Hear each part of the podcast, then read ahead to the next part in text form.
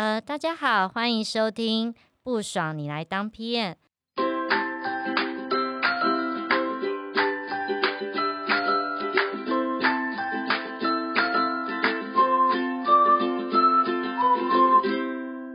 我是主持人 Anna，《冰雪奇缘》里的 Anna。我是 Mr. T，又称 T 先生。今天我们很高兴的邀请在大陆工作的 PM 婷婷。我认识婷婷呢，其实是从一个 PM 的社群认识的，叫 PM 三六一。那后来我跟她聊过，其实呃，我还蛮欣赏她，就是她的一股冲劲，知道吗？就是你知道像我，就是已经诶四五年没换工作，那我就很佩服她。他们一年都可以换 PM 的工作，真的对。然后所以我就觉得很好奇，说她在台湾考了一些 PM 的执照啊，像 NPTP 呃 NPDP 就新产品管理师的执照。那我们又是软体的 PM，所以我就很好奇说，他从台湾的软体 PM 再到中国的呃 PM，那每一年这样职涯的转换有是不是有什么特殊的缘由跟他的专业在？对，那所以就是我们就很高兴来欢迎婷婷。是，而且呃，婷婷，我想要请你帮我们自我介绍一下，呃，你过去的背景啊，然后甚至也跟大家介绍一下你目前负责的产品啊，内容是什么？呃，谢谢 Mr. T 还有 Anna 的邀请啊，我是婷婷。那我其实是呃，目前大概担任 PM 大概五年左右的一个经验，然后我是从毕业一开始就是当产品的这个 PM。那我本身其实是文组的背景，就是不是技术出身的。那其实我也不是商管出身的，所以应该说比较算是呃社会科学背景跟传播背景之类的。在台湾总共工作了三年的时间，然后目前在中国上海这边待了快要两年，就是今年大概九月就满两年了。那总共其实大概有。呃，工作五年，但我换了五五个工作。之前在台湾，主要第一份工作是在台湾的呃影像管理软件的公司。嗯，我现在讲软件吗？没关系，没关系，大家都很习惯。软件就是软体的意思。然后后来待了大概七个月左右，我就觉得不是很适合，所以我后来就转去做大数据相关的平台。然后我那时候的产品是做呃舆情分析相关的系统。然后是做这种就是呃爬虫，对对对，就是大概就是爬虫，像是就是在在收集民意调查的样子的哦，OK，是吧？去收一些公开的数据，比如说在 Facebook 讨论的论坛讨论的数据，然后新闻媒体的一些数据，然后去做一些呃数据处理跟分析。然后这个工作大概做了两年多吧，后来我又找了一份新的工作，但那个工作我大概是待了一个月我就离职了，后来我就到上海。然后上海第一份工作其实也是舆情分析相关的一个公司，他就是看中我之前在台湾的这一块经验，然后让我过来。然后但是那个公司其实是一间比较小的公司，所以大概待了一年左右，觉得不是很适合，我就又换了。那我现在其实是在中国的。本地的一家券商公司的 IT 部门当产品经理，主要负责的是我们呃整个集团内部的一些流程自动化、流程相关的一些呃产品，还有就是我们数位办公相关的。是说，像台湾在前几年蛮蛮多人想要往中国大陆像我觉得不管是呃上海啊、北京啊，或一些省整，其实都是一些号称嗯中国的戏骨。对，那我就很好奇说，哦，像婷婷就是呃为什么会想要到？中国呃去当 PM，对我相信自己被问到 问到烂问到腻了，到底是尤其是在疫情的当下，但甚至你现在还是持续待在那一边，所以我像我就想让帮观众问一下，说哦是什么样子的缘由啊推你让你去中国当 PM，而不是选择比如新加坡啊，然后或者是日本或者是一些欧美的地方。呃，其实我当初也是一股冲动，就是我那时候其实刚。结束我那个两年多的工作，然后我换到一个新的工作，待了一个月左右，然后我其实觉得不适合，又想再换。但是我在台湾在找工作的时候，其实我遇到一个困难是，我觉得台湾 PM 的薪水一直上不去。就是我当时离开台湾的时候，我谈到最好最好的薪资大概就是月薪六万块。但是我不会讲自己的薪资。OK OK，就是 月薪谢谢婷婷的无私分享。对对，那那时候他年薪培育了十四个月，对不对？所以差不多谈到就是这样子。呃，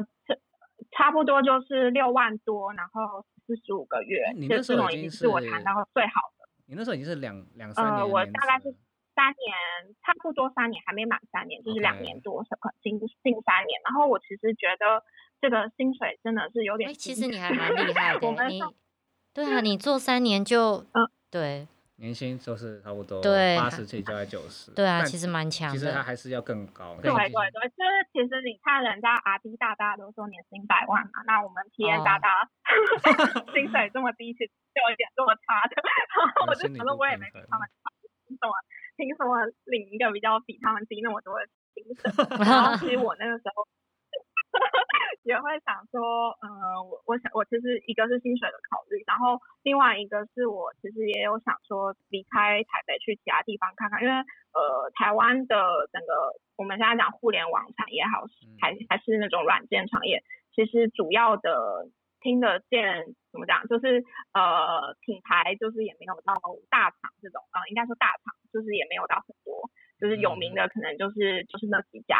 对啊哦，然后比较多的是一些这种公司比如说比较有名的新创，感觉也不是就是那么的稳定啊。然后有有的可能，嗯，之前不是有一些也是呃，就是呼声很高的新创，然后后来哎就，方方便透露 吗？还是不好说？不好说。不好说。OK OK，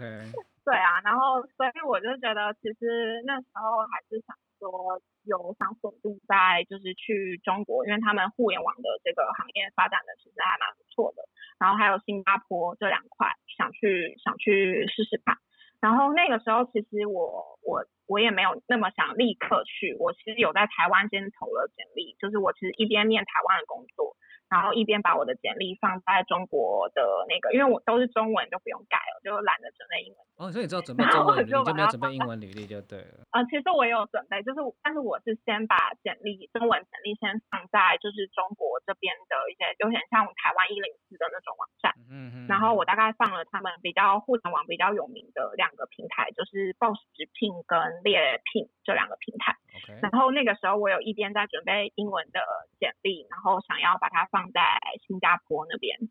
对就是我其实也有想要投新加坡，但是就是中国这边的速度就是太快了。对，招聘的速度就是我简历一放上去，然后就开始无边无际的面试。太扯了吧？就是哎所以是一放上去，他马上就来联系你了。对，然后而且一零四就是你投的话，他回复其实比较慢，就是，可能会你投一个公司，他可能会呃等个一一周，然后才回你说哦你可以面试这样子。但是因为中国他们的那种呃那个平台嘛，它是直接可以在上面跟那个招聘人员去对话的，所以其实我那时候每天都在回各种不同人的信息，然后我就没有空去好好的准备我在新我想要投的新加坡的相关的。哎，婷婷，我想问一下，所以所以你在嗯那些招募的网站啊，你是先各个公司投嘛，就是对你有兴趣的公司去投，而不是说只是摆在上面而已，所以他们才会联系你呃嘛，其。实我你你只要摆在上面，就会有人来联系。哇，可我们这样也知道说，像等于是嗯硕士婷婷数学里有三个嘛，嗯其实就是一个是薪水，在台湾薪水好像都没办法上去，嗯然后第二个就是稳定度，就是说好像台湾的新创还没有到那么的呃稳定，就很快就倒，那你可能就是要再找下一间公司。然后第三个就是他们那边的其实是步调比较快，你会觉得到那边互联网圈你会比较有发展。那我也想问婷婷说，你觉得呃，跟在台湾当 PM 跟你在那边当 PM 差异点会在我？相信应该有很多吧，就像很多朋友就会说，在那边就是呃，知道就是要很狼性啊，那台湾就是很温和、温温和和。哎、老实讲啊，就是其实我我的合作伙伴是对岸那边的，那他们常常就会说。哎、你要像一匹狼，哎、娜你要像一匹狼。然后，如果你做的不够积极、不够快的话，他们其实就会不耐烦。其实我觉得也没有，我是真的、欸，是他们真的会说，我要的 PN 是有狼性的。我觉得有有一些公司，它的确它还在开拓市场的这个阶段，然后或者是这个公司本身的一个工作氛围，它就是比较喜欢有狼性的 PM。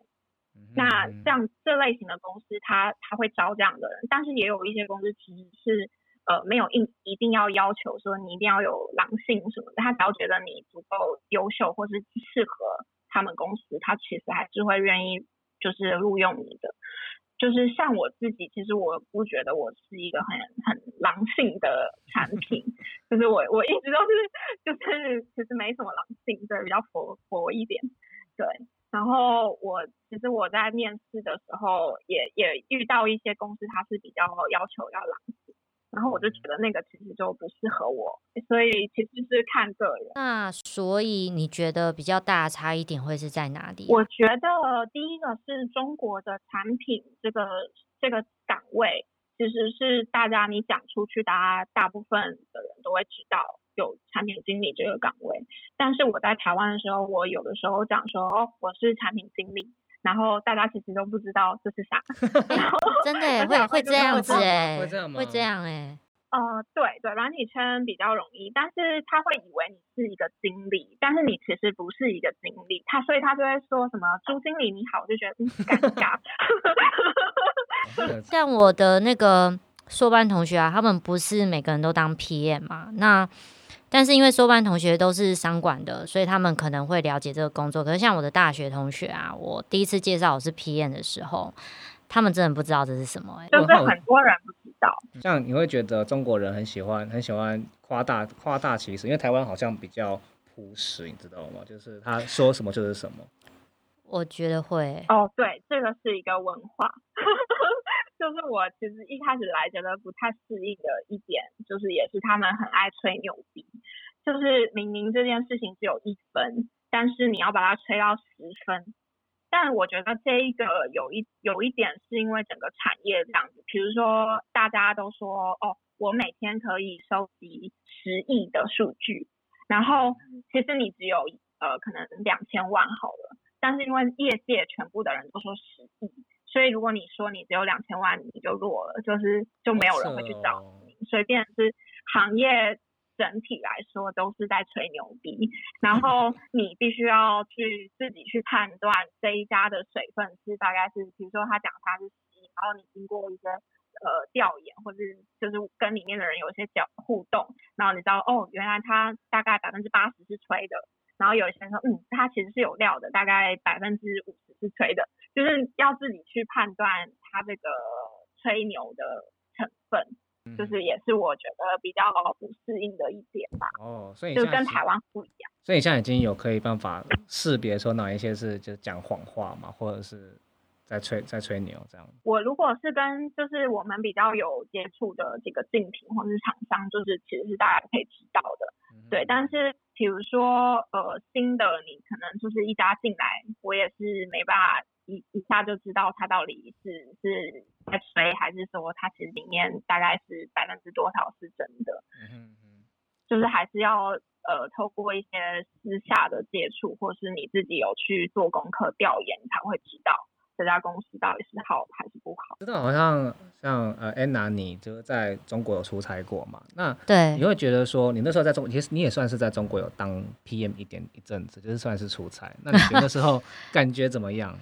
呃，我觉得那边的生活其实跟台湾还是差很多的。那第一个就是当然说，啊，你完全都要用 VPN，你完全是不能上 Facebook。Google，所以你的资讯只能从百度那边去得到，这是第一个会比较不习惯。第二个就是说，因为像我每天都要喝咖啡嘛，那边其实是很少店在卖咖啡的。当然说，像婷婷在上海，那像我有时候也会出差去北京，这两个城市非常的繁华，所以它是有真正的咖啡啊拿铁。但是，呃，像广东那一带的咖啡厅就会比较少。那甚至其实还是台湾的咖啡厅比较多，那这一块是我觉得很不习惯的，就是生活方面，你觉得呢？婷婷？因为很多人在那边都不适应的，有时候空气品质很差，你知道？有些人说食物很难吃。对啊，我们我们现在讲生活，等一下我也想分享人的部分。你觉得怎么样？我我觉得其实生活的确是我觉得来这边最挑战的一个部分吧。就是，但是其实因为我本身待的是上海，上海其实已经是中国所有的省份里面跟台湾最像的地方。对对，所以对，所以其实我觉得在上海待着生活，呃，跟台湾的相似性因为比较高。然后像刚刚讲的咖啡什么，我其实还是可以一天喝两杯咖啡。就是上海的咖啡店很多，然后有各种不同的牌子，然后每天都可以跟同事说，哎，我们今天喝这个，明天喝那个。你知道最近很红瑞幸咖啡有没有？你有喝瑞幸咖啡？对，瑞幸在我们公司楼下就有一家，我们超可是不是要倒了吗？倒倒了还有还有吗？就是还蛮正常的在云。就是营业的，然后还是会发优惠优惠券啊 什么的，所以我们其实还是常去买。然后还有星巴克啊，我觉得我在上海点星巴克平均应该是我在台湾点的十倍。我现在每个礼拜都在喝星巴克，在台湾我可能一年才喝的。哇！我我觉得瑞幸咖啡单价太高了，一定要有优惠券才会有动力去买。所以你觉得生活是很大的挑战吗？对，我觉得其实生活是蛮大的挑战，而且尤其是我们现在在中国，你就不是本地人，所以当你需要很多要跑很多流程的时候，你会觉得很烦。就是比如说我一开始来的时候去做住宿登记嘛，就是他们算是境外人员住宿登记，然后反正就超烦的，然后你就要去派出所啊，拿着房东的啥，就是什么房产证、身份证什么的，反正就很麻烦。对啊，然后比如说他们这边呃有五险一金什么的，然后你还要去搞清楚你的政策跟他们政策有什么不一样，然后反正就是这种很细碎的各种，就是因为你不是中国这边的人，然后你需要去了解的问题，就是变成其实是一个蛮蛮挑战的部分。哎，其实我一直以为你会讲除了生活以外，你会说哦工作的步调会很快。因为很多人会说不习惯，就是他那边的迭代速度或什么，所以你你在工作上是很能适应他那边的呃步调吗？吗？是因为我自己的个性也不是喜欢那种很超的工作，就是我还是比较讲究对 work life balance，所以我找的工作其实都没有到真的那么。哎，对，你你不用加班吗？因为我很多朋友在那边就是你知道，就说九九六或九九七，你知道就很很早上九点到晚上九点。我知道蛮多人是这样子，但是我不，我刚好不是，就是比较幸运，就是我像我之前的工作就是在新创的那一家，就是前一份。呃，我大概下班时间就是大概五点多六点，就是其实还比我在台湾早。幸福哦。嗯，对。然后我现在的工作就比较忙，而且比较常出差。但是我觉得比起九九六，我觉得也是没有到那么忙。可能最忙就是七八点，就是还是一个可以接受的一个时间。嗯嗯嗯。所以你觉得挑战的部分，呃，生活，然后或者是步调，你都觉得还好？那跟人的相处你会觉得怎么样？因为我知道好像啊安娜，你觉得人那边不好相处的，对？呃，应该也不是说不好相处，只是说，呃，也有可能是因为像我我们合作的，呃，在中国那边，他们算是呃我们的客人，那他们就会觉得事情就是要拼，然后要把它做出来。那不管你碰到什么困境，就是要想到一个 Plan B，好去把它解决。所以他会觉得说你应该加班。就是会认为说，哎，你周六周日你就是要加班啊，甚至像我的工作，我有时候可能九点还要跟他们抗扣，应该是说我没有跟工厂这么晚抗扣，我是跟客人。哦，对，所以我会觉得他们两个重点，一个就是报喜不报忧，然后第二个就是拼起来。对啊，婷婷你觉得？我觉得报喜不报忧的确是一个特性。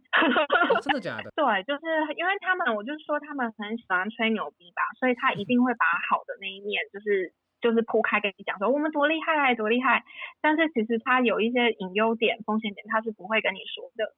对，但是如果你遇到是好的厂商的话，你们在沟通的时候，他会跟你说这个可能有点风险，我们要有一个心理预期。有的厂商还是会跟你说的，就是我觉得还是要看厂商的素质。对，然后因为我我这边主要接触的人，大部分其实是我的同事，因然后呃现因为之前我们其实比较少有供应商的部分，就是纯软公司其实很少供应商，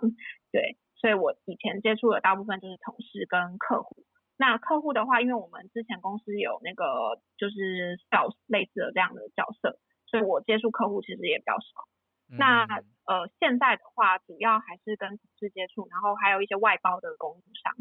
就是接触人的部分。那我觉得比较大的差异是，就是呃，我觉得呃，之前那家公司因为比较小嘛，然后规模就是来的人，我觉得素质就没有，就是可能在招聘的时候，招聘的人的本身的素质就没有，呃，跟你在台北遇到的人就不太一样，他们可能来自各地，然后有可能是小的城镇什么的，然后所以就是想法上比较不同，就是平时其实是没什么交集的。然后，因为我现在换到环境相对好一点，然后我的同事刚呃刚好也都比较好一点，所以其实我们就会也也是还是有一些共同话题，比如说都在聊综艺啊，就是我们在看个好男啊，所以还是有一些共同话题的这样子。哎，那这样就是子，明星啊什么话题。你们你这样，你周末呃有跟朋友出去玩吗？还是说就跟台湾人？哎，对耶，对啊，还是你会其实我我嗯我的朋友还是台湾人比较多，就是应该是说周末会约出去的，基本上都是台湾人，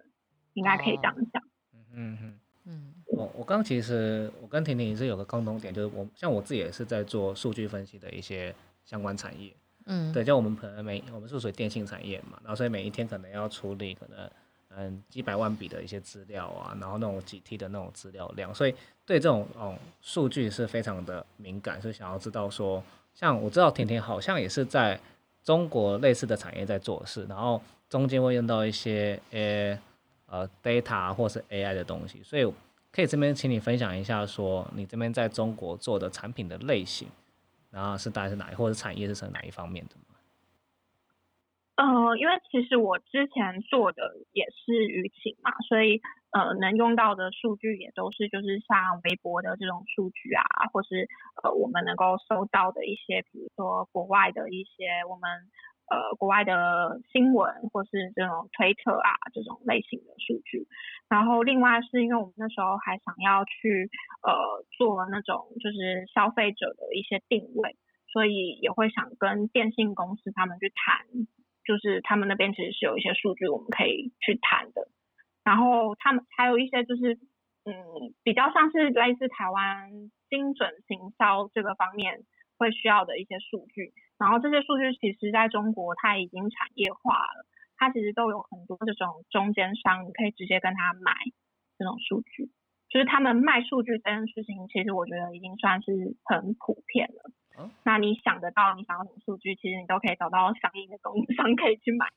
我们其实有一部分数据是买的，然后有一份数据是自己爬的，然后有一些数据是跟别人谈战略合作取得的，比如说像企查查类似的数据，就是谈战略合作拿到的。然后像是呃有一些微博数据也是谈的拿到的，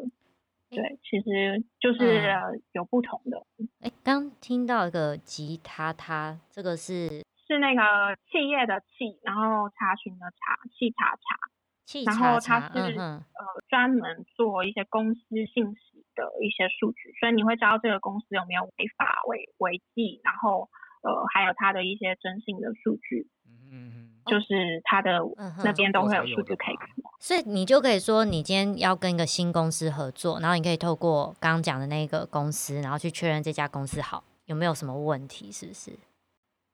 呃，对对对，可以可哎，以。好好酷哦这可以可以这样做背景 调查，其实还有点恐对啊，怖对。啊。哎，对，所以这样，对，婷婷，你平常在我知道你这两份好像两份工作的呃的相处的单位不太一样，所以我想知道说，呃，你平常在是作为产品经理都是跟哪一些单位合作？那你每一天大概都要做哪一些事情？呃，因为之前其实我们公司就我一个产品嘛，然后所以我每天大概就是跟我们自己内部的一些就是工程师讨论，然后偶尔会有老师那边过来的 BD 呃，或是 BD 那边过来的一些外部的需求，然后会是跟他们。但是因为我现在换到的公司是比较大型的这种集团，然后我主要的呃对接的这种需求方其实是公司各个不同的部门。所以我可能今天要跟 HR 开会，明天跟呃资产托管部开会，然后隔天又在跟投行开会，就是我每天其实开会的需求方都不一样。对嗯，然后有的时候还有外部的客户，外部的客户就是我我们其实还有想推一些是卖给比如说私募公司，就不是我们集团内部，是外面的人的产品。然后所以也会有就是要跟外部客户接触的一些机会。但外部客户其实主要是我另外一个同事在负责，我就是比较是辅助的这个角色。哎，刚刚因为因为你刚刚有说你会出差，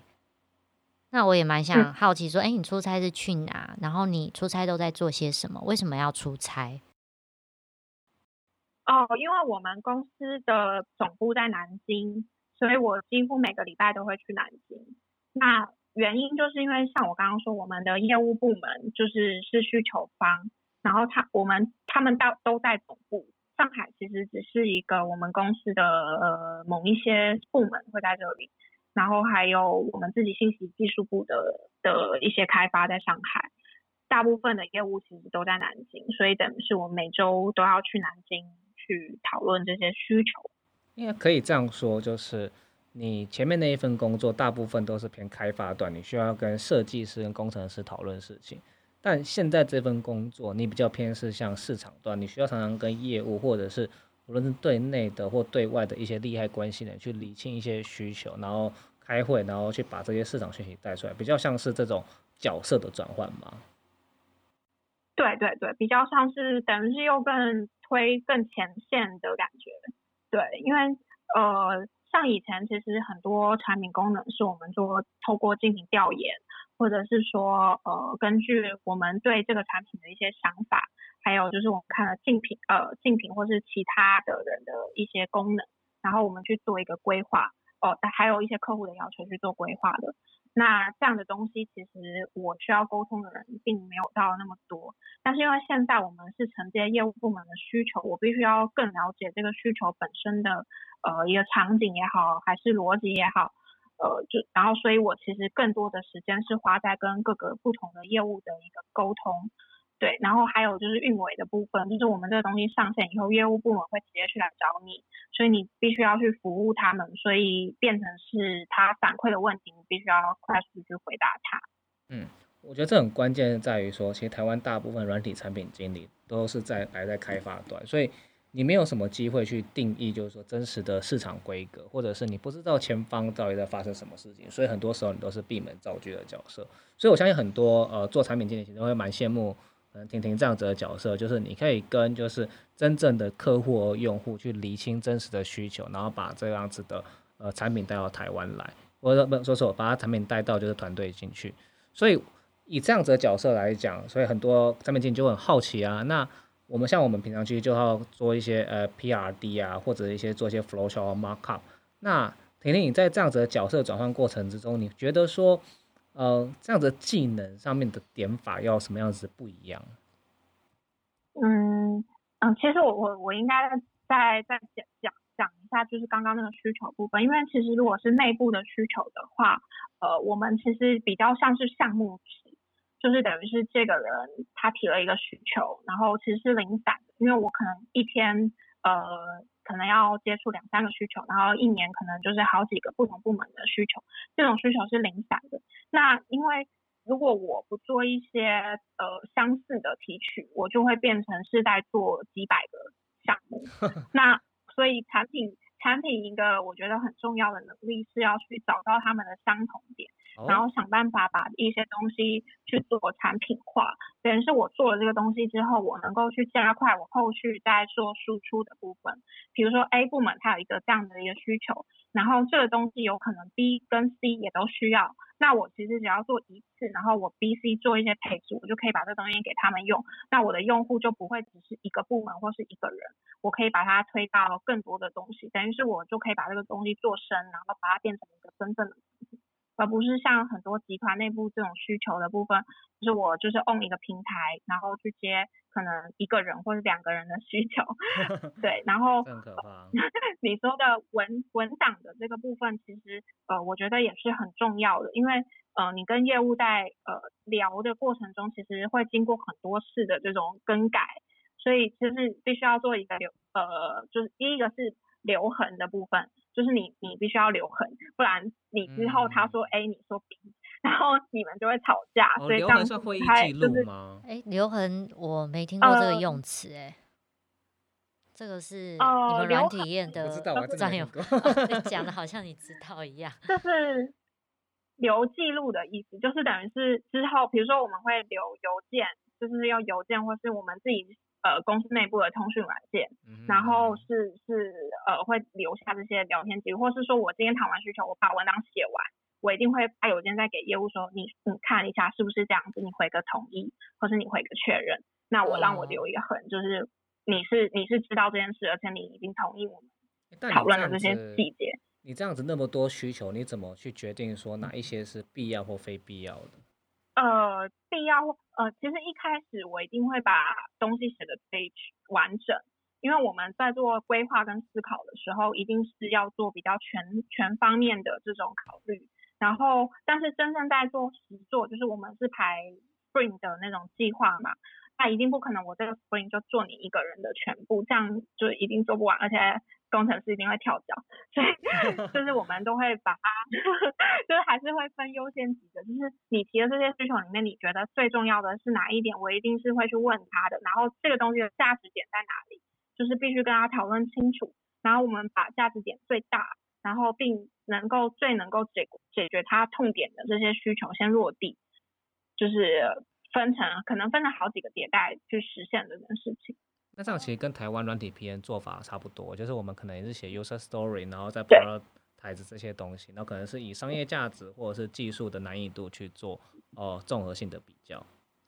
诶，那我想问一下，没错，我想问一下，说那刚刚讲的这一些啊，其实我也想了解，说要做这种类型的 PN，那我针对技术上面，我需要了解到多少？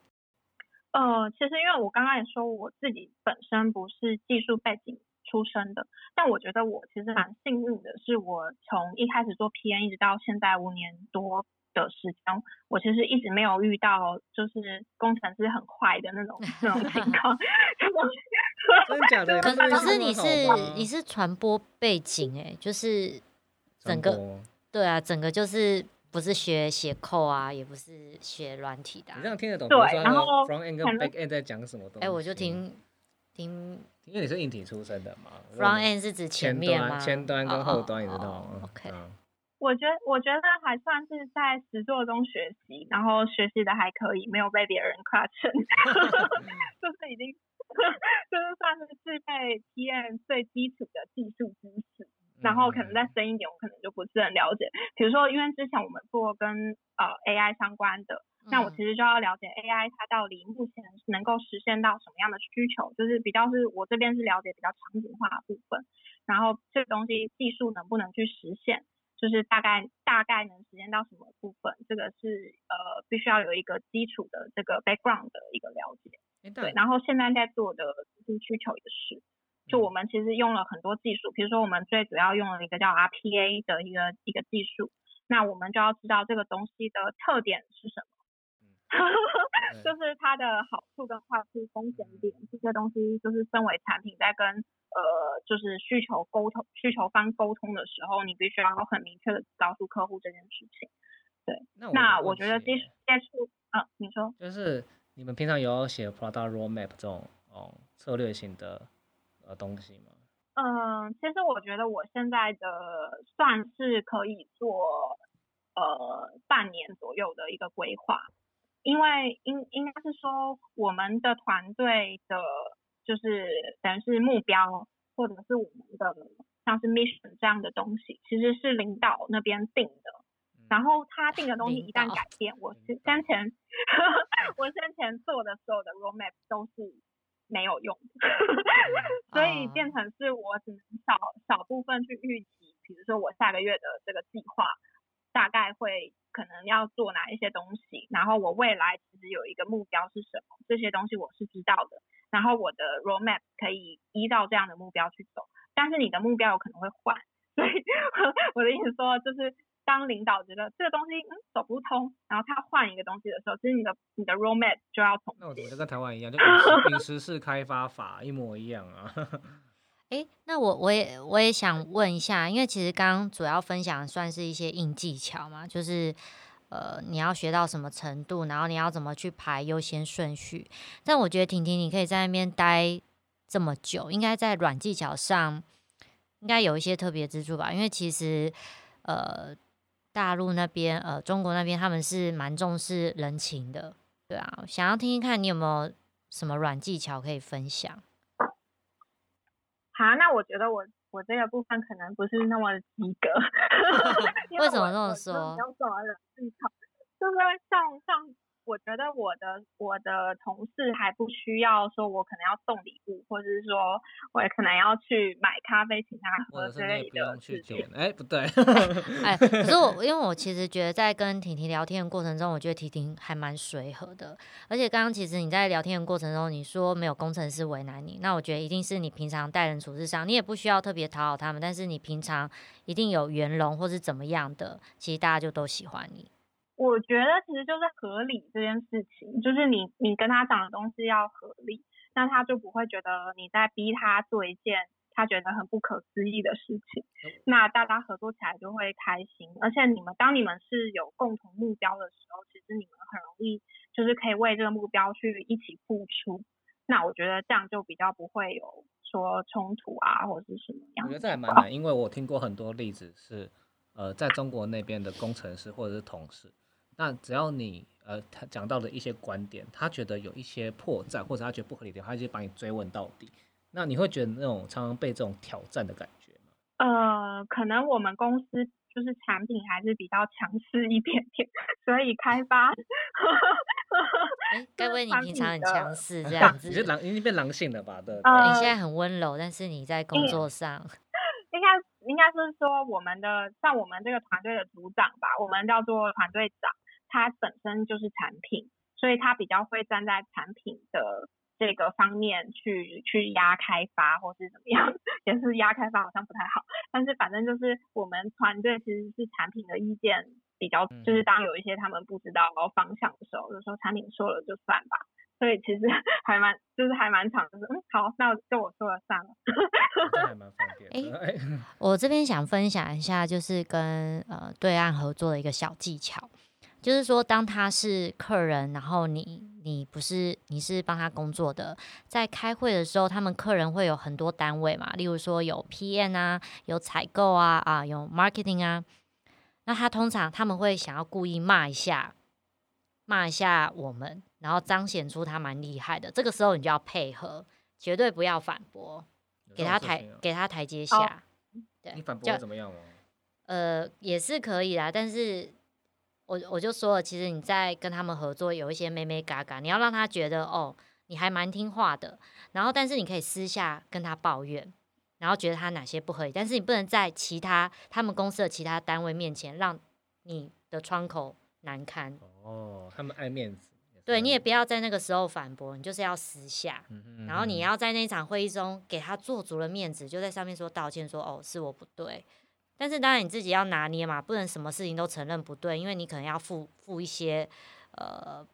责任之类的，所以反正就是一个小技巧。嗯，那你刚刚甜甜有讲到你是在做可能 data 跟 AI 相关的呃这样子的产业领域，那你有在做这样子的学习吗？或者是说刚进入这行业的要怎么学习这样子的呃技能？呃，我我先讲一下，我主要接触到 AI 的这一块的，大概就是呃两个部分，一个是 OCR，然后一个是 NLP，然后现在有在呃接触一些像 ASR 或是呃像是呃 TTS 这类型的，但是这类这些名词词，呃就是 NLP 就是自然语言处理嘛。然后 OCR 应该是光学字符什么辨识之类的吧，我都不知道中文是什么。对，但是主要都是图像里面是把影呃文字的部分识别出来，并且截取出来，然后我可以把它变成结构化字符。然后 NLP 的话，就是我可以从长文本里面去呃做一些呃分词啊什么的，然后但我们主要其实主要目的是去提取里面一些呃我们想要的重要的关键资讯，比如说呃这份合同，然后我们想去提取这个合同里面的呃甲方乙方，然后账号资讯管理人是谁，就是我可以去做这样的模型训练，然后把里面的这些关键要素提取出来，然后去做后续的应用。那这个部分的学习，其实我觉得最实际的学习就是你就是参与一个跟这个相关的一个 project，然后走完一次你就大概知道这是什么。你一开始没有经验的话，就就也没办法有这样子的机会啊。但是我觉得其实你在看一些文章或者是说呃比如说影片之类的学习，其实都不如你真的碰到这个东西还要来的直接。那因为我刚好是因为我的工作的关系，就是我就是会接触到，所以我就必须要知道它是什么东西，然后我就顺着这条路去去做了学习。还是说这跟你以前的背景，因为你以前是读传播，所以对这方面舆情或者是一些领域就会比较有一些 feel。有有一部分是相关的，可能是在我第一之前在台湾的那个舆情相关的分析，其实是跟我在做呃传播。或者是说我我在硕硕士读读的东西其实是有点像的，因为我们那个时候其实会去分析一些文本里面的一些关键的要素，然后呃做相关的一些呃有点类似 text mining 的东西，但不不是 text mining，就是我们是用比较土炮的方式去做 传播研究里面的一些研究方法。那这个东西到大数据时代，然后我们如果是想做更多的研究的话，我们其实会用呃 text mining 的手段去做呃这样的呃信息的提取，然后去做比较深度的分析。那其实这样的话，就是会把我之前的经验跟这个新的技术去关联起来，对，然后变成是我其实是有点顺势的去学了这个东西。哎，那婷婷，我想问一下，说你在那边工作啊，你有没有什么有趣或是痛苦的经验可以跟我们分享一下？你印象最深刻的，到底到现在难以忘怀的，或者是你觉得挑战很大的？挑战，我其实觉得挑战还好，就是工作上的挑战，就是大家都是顺着这个工作的。我觉得婷婷是是一个很很随性的人，然后她很看得开。我想讲的是，她很看得开。好像什么都是，我也觉得，就是可以这样子，OK，我就这样一步一步的往下。其实我觉得这是一个 PM 还蛮厉害的特质，哎，通常 PM 会压力很大。我觉得应该是，可能我很幸运吧，就是就是 身边没有这些奇怪的。我知道，你有讲过说，你你在遇到过什么老板跑路还是什么之类的，对。有没有跟大家分享一下这个？哦，对，那那个是之前我前一次公司，呃，就是比较小的一个新创嘛。然后我们那时候有个股东，他开了另外一家公司，是在做炒股的那种呃教学的影片，呃的一个平台。然后我们去帮他做这个运营、运营分析跟这个产品的，就是手机端的一个页面的优化。那他其实公司本身就有一个产品，然后只是因为他是我们公司，他投他想要投资我们公司，所以我们去帮他做了一个转案。然后后来呢，他就呃好像就被监管那边罚了好几亿吧，然后就被就被抓走了。平常跟我对接的那个人好像也进去了 反正蛮可怕。那个时候本来是每周都会去他们那边开会，然后有一天刚好我没去，然后听说我去的同事他们都被关在里面，因为就有警察来把那栋楼封了。然后所有人都禁止外出，对，反正就还蛮可怕。但是后来就是虚惊一场，大家都被放回来了。然后而且那个公司里面超多台湾人，然后我就觉得好可怕，还好我没去。然后我就你是安全的耶。对啊，就是还蛮可怕的。而且那个时候还有一些台湾蛮有名的人，就有上新闻，就觉得有点可怕。对，反正反正那个那件事情就是让我觉得是呃，可能是小公司或者是说老板他在。呃，评估要不要让这个人来投资的时候，他并没有去真正的去全盘去考虑这个东西，然后，所以那个时候我就有点在怀疑这个公司它的一个未来的方向，就萌生了一个想要离职的念头。就是看老板后来还是画了很多大饼，就说哦要去新加坡开公司，或者要 怎么样怎么样，给我很多机会。但是我那时候是画大饼啊，但是我有点。有点害怕，就是这个大饼到时候其实就空，或者是说泡化了。那我还是走比较稳定的套路，就是还是先离职，然后我再去别的地方自己找寻这个出路。哎，那 那婷婷，我想问说，你觉得现在适合去中国发展吗？对，因为我身边说还是有朋友在不断询问说，哎，我想去中国，比如说他就觉得钱很多，然后或者是就是他觉得他那边很多工作机会。所以还是会有人对那边有些憧憬，那就等于是也帮听众来讲一下，你觉得你自己在那边待的例子，你觉得还会适合吗？嗯，其实我觉得第一个是要看你的目的是什么。就是假设你是为了钱的话，我觉得我不建议。就哎是不是你我其实开始跟大对，家应该说为了薪资条件啊，对啊，不对啊。哎，对，就是我的一个心路历程。哦就是呃，其实你看薪水其实是比台湾高大概一点五倍，差不多。就是中国你这边如果是在我现在这种三五年的一个的算是 experience 的情况下，呃，大概薪水会比台湾高大概一点倍到两倍这样左右。但是其实上海的消费真的是很高，所以呢，而且你在这边赚的钱你带不回台湾，然后就会萌生出一个心态，就是想要把它花光。所以哎，所以你买了很多奢侈品。也没有哎、其实我觉得我要讲一下这边的薪资结构的这件事情，就是比如说我的薪水，薪水大概其实百分之二十五左右，就是四分之一，其实是在缴五险一金，就是这边的社保还有税，所以其实我每个月，然后再来是房租，房租大概就花了我大概可能不到四分之一，但是差不多也是四分之一这样的一个的配置，所以我其实每每个月可动用的所得大概就是我薪水的二分之一左右。然后你在想说你要吃饭嘛，你要跟朋友玩嘛，你要去 social 嘛，哎你在这边压力很大，然后所以你就会花钱。呃对，然后其实我觉得我存不到什么钱。我 我觉得 我觉得蛮正常，因为其实我我也很惊讶这个状况，因为但是我也知道这个状况，因为以前呃我们出差的时候，我们公司有同事他是直接跳到我们客户的公司嘛，然后他们就有在抱怨说啊薪水多了好多，可是税就缴了超多，其实算一算好像没有比台湾赚的多。那除了钱以外，你觉得如果我是为了什么原因可以去中国大陆发展是比较合适的？我觉得如果是互联网这一块，因为其他产业我也不了解，那我就只讲互联网这一块。互联网这一块的话，我觉得中国这边的发展还是非常的快，而且成熟。然后他们很多等于是很多资源投在这上面，不管是政府也好，还是民间的企业也好，就是很多资源，就是你想要做的事情，你可以在这边找到一个相应的东西去做。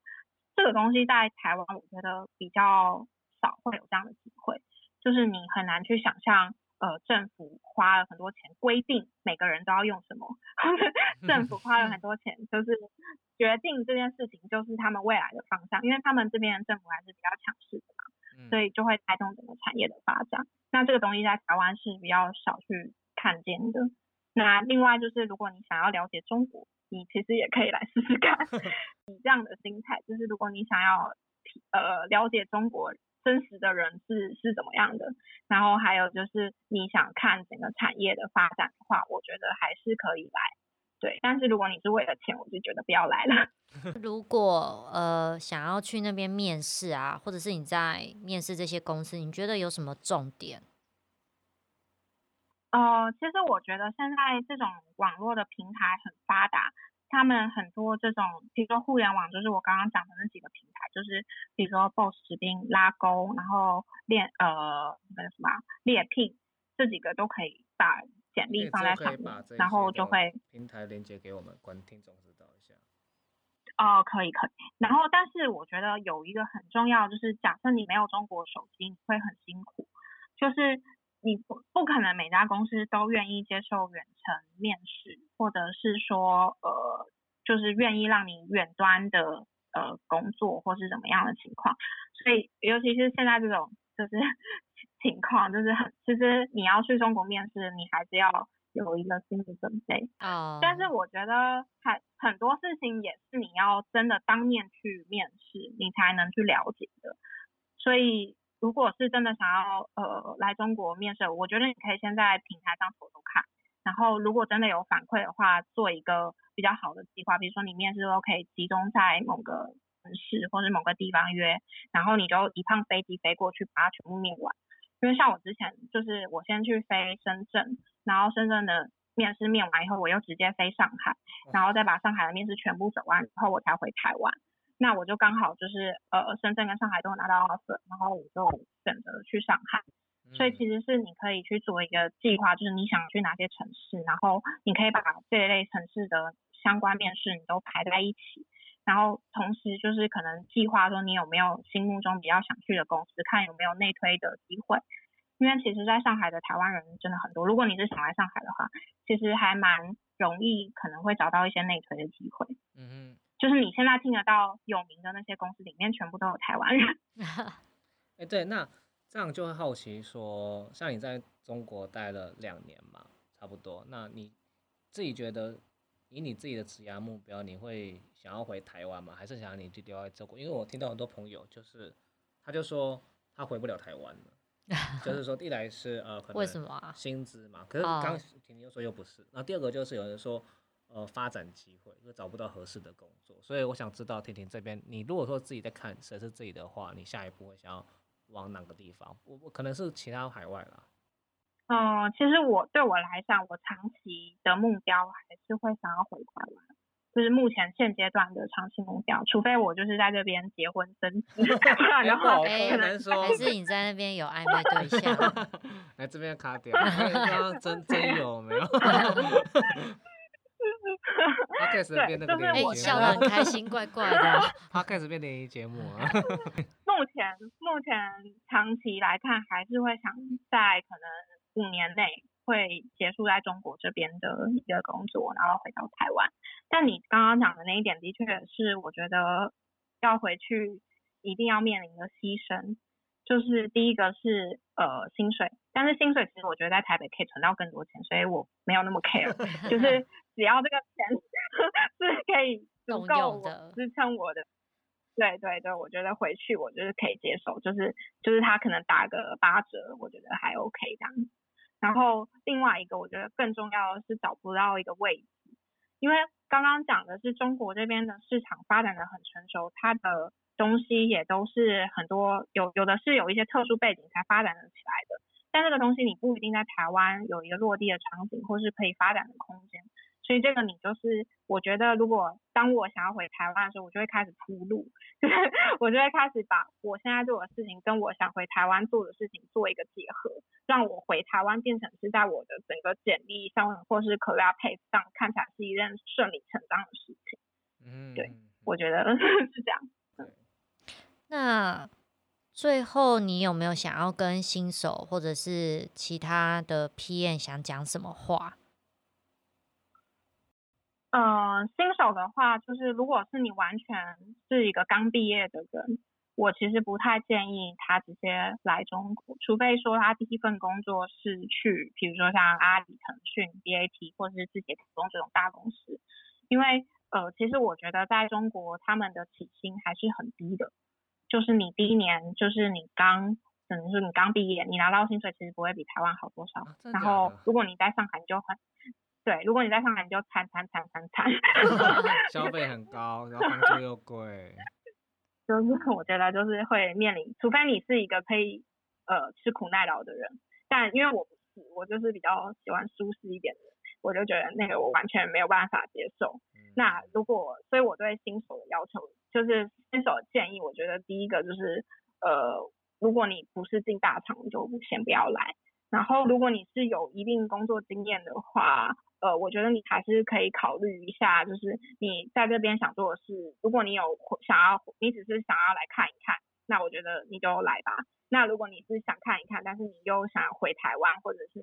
有一个比较明确的规划，其实还是要好好的去想，呃，你这个东西跟你未来之间的一个连接关系。对，然后还有一个小建议就是，我觉得如果你是像我一样有两到三年经验，然后你刚好面试一个工作在谈 package 的话，你的薪水如果低于在上海，如果你的低于一千一万五，你就不要来了，因为你会过得很辛苦。你如果我觉得在上海有一个比较好的基本水平，然后你还是存不到什么钱，你至少要一万五以上，你才会生活的比较舒适。其实你可动用的所得，你可以想一下是有多少。很可怕，那其实蛮。那我们今天其实听到哦，婷婷其实跟我们分享蛮多，其实她原本是呃传播背景的，那就会发现说，其实不只是呃你工程背景有进进去有办法进去 PM，或者是商管背景，其实即使是呃传播背景，你也有办法当产品经理。那或者有些人也会觉得说，哦，我哦产品经理其实就要在一间公司待很久。那今天也证明了一件事，其实就是他其实一年换了一份工作，那他其实他也是有很丰富的就是 PM 的职呃经历跟职涯，然后甚至还到中国担任 PM 呃产品经理的角色。呃，在哎中国的一些呃生活的挑战，那以及说呃新手在哎产品经理的呃这条路上该具备什么样子的技能，那我觉得这是很难能可贵的一个经验，对啊。一个重点啊，就是即使你是跨背景的，你不是呃理工出身的，只要你愿意学习，你都有机会去做这些产业的 PM。那只要抓到几个重点，就像刚刚婷婷有分享的，你要懂得去了解需求是怎么样开的，然后把不合理的部分啊就不要做了，然后把合理的部分再去排优先顺序。嗯，好，那呃婷婷，如果说之后有听众想要请教你一些中国的东西。可以啊，可以啊，可以加我微信。所以，那如果说还还是可以，还是可以联系你，用微信的方法联系你嘛？那就请他可能先可以先先找我们吧，先找我们对，然后再可能加加你这一边会比较合合适。我们今天的节目就差不多到这边。对对，那呃，我是 Mr T，今天谢谢大家的收听。好，谢谢大家收听，拜拜。那我们下次见喽，拜拜。拜拜，拜拜。